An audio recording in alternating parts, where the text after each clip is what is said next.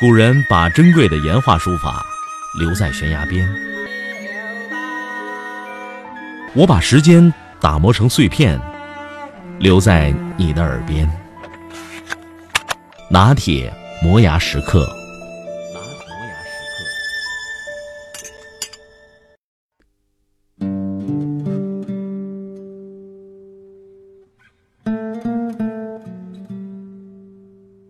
科技每天都在更新，各种数码设备每天陪伴着我们，填补了原本用来空虚无聊发呆的时间，甚至侵占了原本应该用来工作、交谈、睡觉的时间。网游里有最性感的虚拟女友，微博可以引来数万人关注，视频网站的电视剧不插广告，网上商城二十四小时不打烊。互联网上充满着五光十色的声响，让人不堵不快。一个人说他要离开电脑去睡觉了，那经常是去躺在床上继续看手机。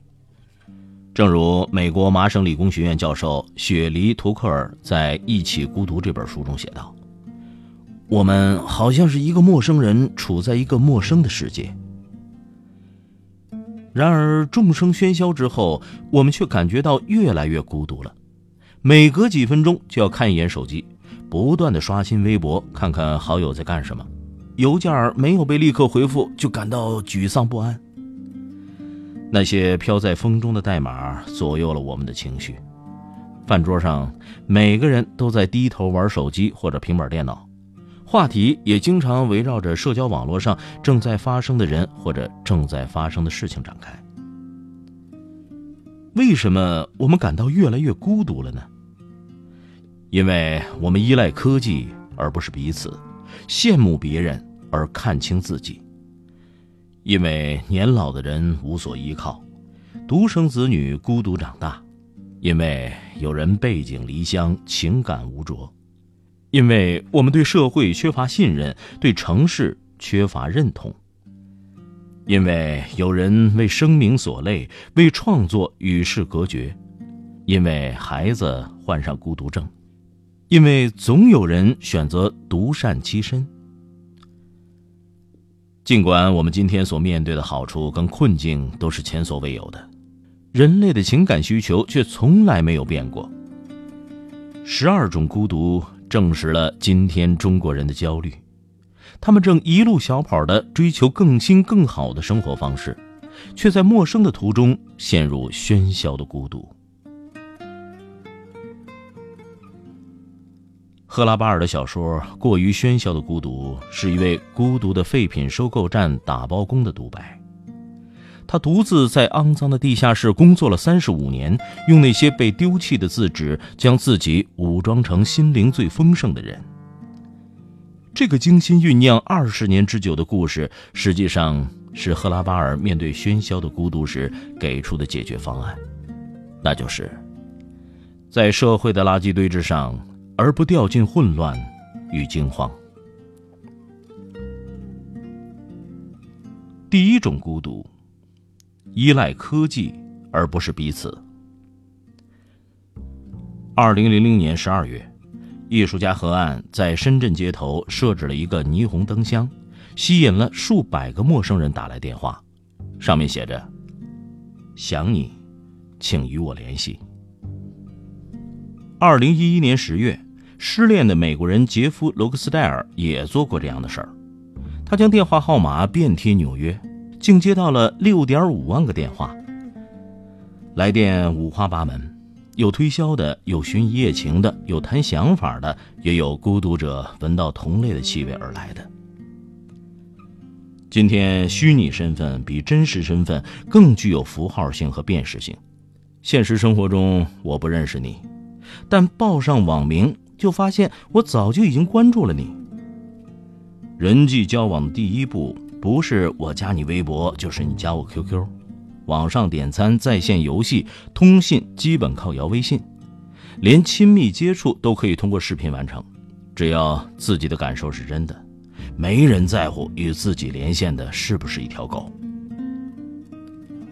对网络的依赖，也使我们成为精确的目标消费者。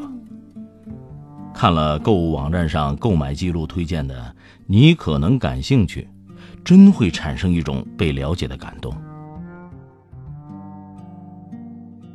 第二种孤独，谁都过得比我好。Instagram 这类拍照工具，就是为了把平淡无奇的生活美化成传奇，晒出来让围观的人感到羡慕。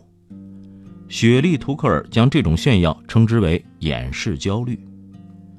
网络上充斥着大量的这类焦虑，你所观看的每一个人把他的暗面转到后头，只给你看精彩和美好，尤其是女性，展示与比较是他们最为看重的。包括可能令人羡慕的细节，也包括阅历和见识。花在观看别人幸福的时间越多，你就越沮丧。雪莉·图克尔说：“人们为了查看曾经的好友、配偶、同事的信息，支付了心理代价。他们不该再关注这些，这些有害情绪健康。”第三种孤独，老无所依。英国前首相撒切尔夫人晚年多病，儿子一个多月才来探望一次，女儿经常忙得几个月都来不了。英国保守党成员斯派塞在他的日记中透露，撒切尔夫人也后悔过，如果时间能够倒流，她将为家庭放弃从政。在中国，养儿防老的观念正在逐渐消失，最经常的相处方式是，子女为了生计奔波。老人为照顾孙辈发挥剩余价值。退休之后，大多数老人都失去了社会认同，也缩减了社交。有一条新闻这么说：说有一位六十八岁的大连老太太独自在家，感到寂寞，寂寞到摁马桶玩，两个月冲走了九十八吨水。第四种孤独，独生子女。过去，中国人生活在充满情感联系的关系中，要面对父母、长辈、兄弟姐妹、妻子、孩子等等，大家庭当中有很多热闹。而独生子女一代没有兄弟姐妹，亲戚也越来越少，每个孩子都处在四二幺家庭结构的金字塔顶端，被整个家庭细心呵护。小孩之间的推搡嬉闹，那总是在第一分钟就被大人制止。谁也不许自个儿家孩子吃亏，那就只有减少物理接触。父母希望孩子有伙伴，但这伙伴也是要由他们认可的。在合肥，甚至有网站组织宝宝相亲，由父母为孩子挑选伙伴。过去中国人讲究人情世故，今天很多都被从简从略了，唯独自我被越放越大。面对硕大无朋的自我，难免会有深切的孤独感。第五种孤独，离开故乡。二零一二年四月，郭台铭在博鳌亚洲论坛上说：“如果我们对员工有任何不合理的要求，就不会像现在要一个来三个。”可事实是。为了生计，刚刚开始进入城市的农民工只能流血流汗。流水线上的工人，哪一个做的不是高强度、低收入的工作？过去在乡村野蛮生长，一进了厂门，再也得不到自由，甚至私生活受限，连基本的情感需求都无法满足。在男女比例失调的东莞。一些厂内一夫多妻，那是常有的事儿。女工怀孕以后都被抛弃。可怜离开故乡的时候，他们中的很多人还只是孩子。第六种孤独，因为爱情。二零一一年，台湾未婚女性为二百一十七万，男性为二百七十万，平均婚龄持续推后。很多人找不到情感归宿，连林志玲也嗲嗲地说：“没有男生追她，只有时间追她。”三十六个月，爱情及退潮的危险始终存在，艰难相处磨损了激情。女人怪男人不守誓言，男人怪女人不像当初。有伴侣常常比没伴侣更孤独。法国连环枪击案的嫌疑犯穆罕默德·梅拉赫的律师也拿感情当成辩护词。他说，梅拉赫在行凶之前婚变受到刺激，他作案的时候肯定感觉自己像一匹孤独的狼。第七种孤独，我不相信。中国人的聪明才智有多少是用来互相伤害的？你有地沟油，我有假蜂蜜；你卖毒牛奶，那我就拿染色猪肉当牛肉卖。为了逐利，毫不犹豫，同流合污，东窗事发，那就说这是长期的潜规则。食品不安全。学历是假的，慈善多是作秀，名声不腐蚀。一个人长大的过程，变成逐渐对一切持怀疑态度的过程。第八种孤独，水泥森林。高楼占领了城市，家升到半空中，变成了一个门牌号，人与人之间失去了交流的触点。每个人都留心地锁好防盗门。城市充满了几何感，那些设计是为了制造奇观而来的。越来越多巴西利亚式的沉闷城市，体量无比巨大，没有神经末梢。马歇尔·伯曼曾经说过：“个人处在其中会感觉到迷失，就像一个人在月亮上那么孤独。”今天的城市管理者只希望车流通畅，夜间灯火辉煌，人们彼此保持着安全的距离。第九种孤独，成为名人。唱《孤独患者》的陈奕迅真的感到很孤独。他说：“两三年前我还敢去坐地铁，但现在不敢了，好像看到人就会觉得害怕，不知道怎么应对。”关注有两种心态，一种是粉你，一种就是骂你。既有女大学生执着艾特蔡康永三百二十五次求回复，也有网络水军骂的舒淇一夜之间删光微博。名声越大，越需要有强大的心理承受力，不能服软，否则就会被长期积累的负面能量压垮。范冰冰说：“她的成功不是白来。”她说。我能承受得了多大的诋毁，就经得住多少赞美。第十种孤独，创作。里尔克写作的时候总是与世隔绝。里尔克抱怨人人都喜欢他的艺术，因为这种喜欢大概是与对名对利的追逐有关。写《百年孤独》的马尔克斯曾经说。一百万个人决定去读一本全凭一个人独自在陋室用二十八个字母、两根指头敲出来的书，想想都感觉到疯狂。创作的过程是无法与世人分享的，唯有熬过了那些被孤独照得通体透明的日子，才有可能得到正果。获得二零一二年普利兹克建筑学奖以后，建筑师王树心情复杂。他说：“我这么多年在探索过程中感到有些孤独，但如果很真诚的去思考，认真的工作，把理想坚持的足够久的时间，那么，最后一定会有某种结果的。”第十一种孤独，孤独症与抑郁症。全世界有六千七百万孤独症患者，过去二十年里。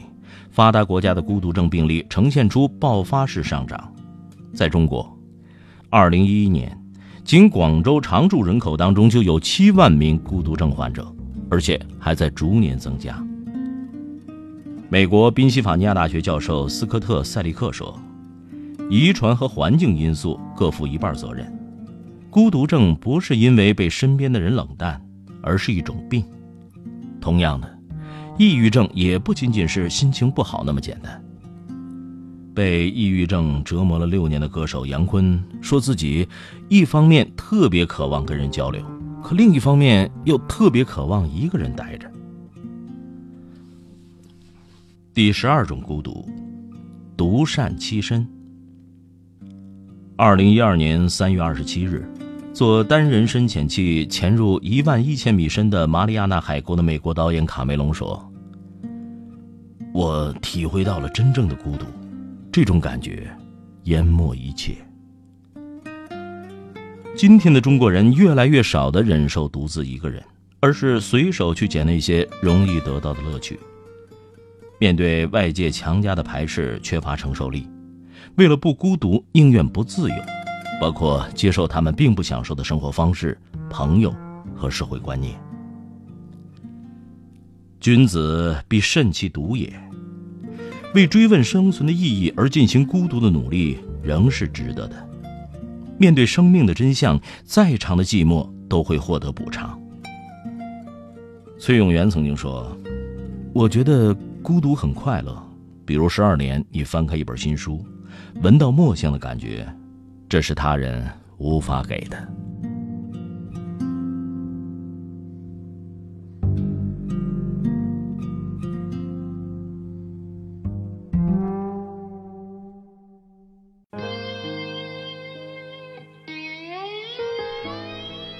今天这期节目呢，说的是中国人当下的十二种孤独。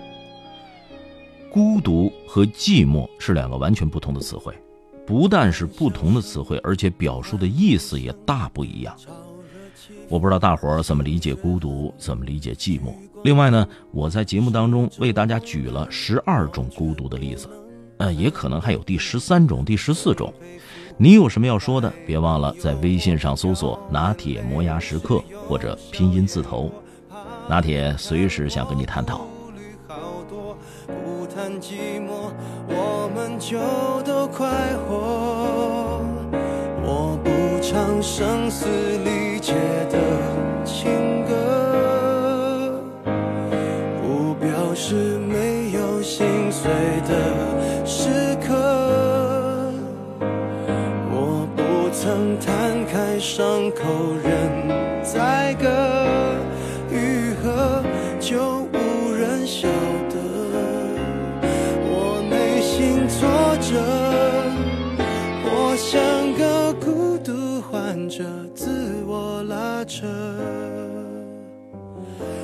幻想的孤独患者有何不可？